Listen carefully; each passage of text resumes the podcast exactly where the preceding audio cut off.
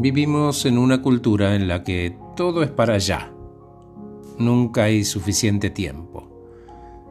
Y lo vemos y lo sentimos a nuestro alrededor todos los días. Es cierto, vivimos en un mundo que valoriza el trabajo, los logros y el ajetreo porque al final para eso nos pagan. Gente que corre por los pasillos con papeles, y eso en su justa medida tiene un lado muy bueno hay como un valor para eso. ¿Por qué? Porque es contagioso, nos empuja, nos impulsa hacia el logro, la acción. En su justa medida, en su justa dosis está bien, pero tiene también un lado negativo. Y creo que vale la pena hablar sobre eso, ¿no? Muchos quedan atrapados como en un patrón de ajetreo, de exceso de trabajo. A veces la dinámica avanzó tanto que incluso es difícil hasta recordar cómo era antes, ¿no? Eso de cuando vivíamos en paz. Y te pregunto si vos tenés esa sensación, ¿qué hay detrás de ese ajetreo que llena tus días? Para trascenderlo, eh, a uno le convendría ser honesto sobre aquello que lo motiva. Si no, no va a poder hacer una elección diferente porque créeme que se trata de nuestra elección. Tenemos que reconocer que la libertad real consiste en crear el espacio para poder respirar, el espacio para poder pensar, para hacer ejercicios, para estar con la familia y los amigos. Al final, la verdadera libertad consiste en elegir cómo y con quién queremos pasar nuestro tiempo, ese tiempo que nunca vamos a recuperar.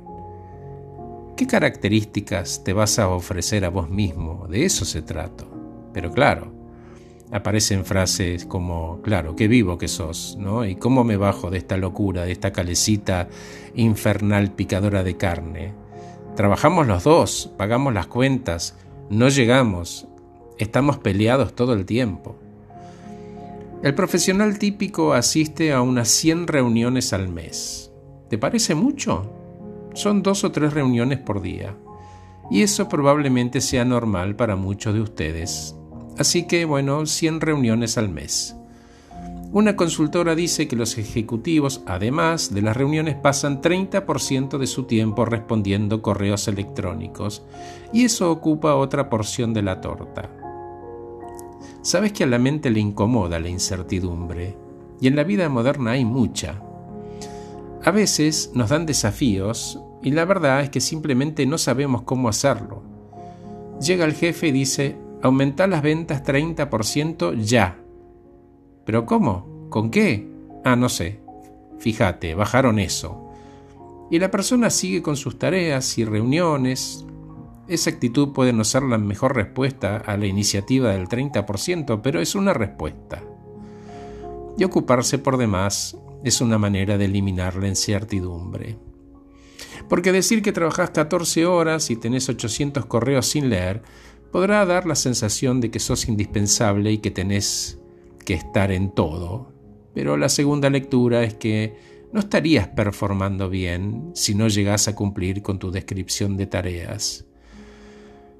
Y en todo caso, la tercera lectura es que entiendas que las empresas y las organizaciones trascienden a las personas.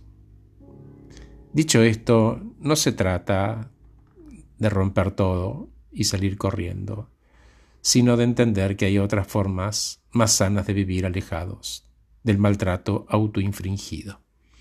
Que estés muy bien, soy Horacio Velotti, acabo de regalarte este podcast titulado Estoy tapado de trabajo y no llego.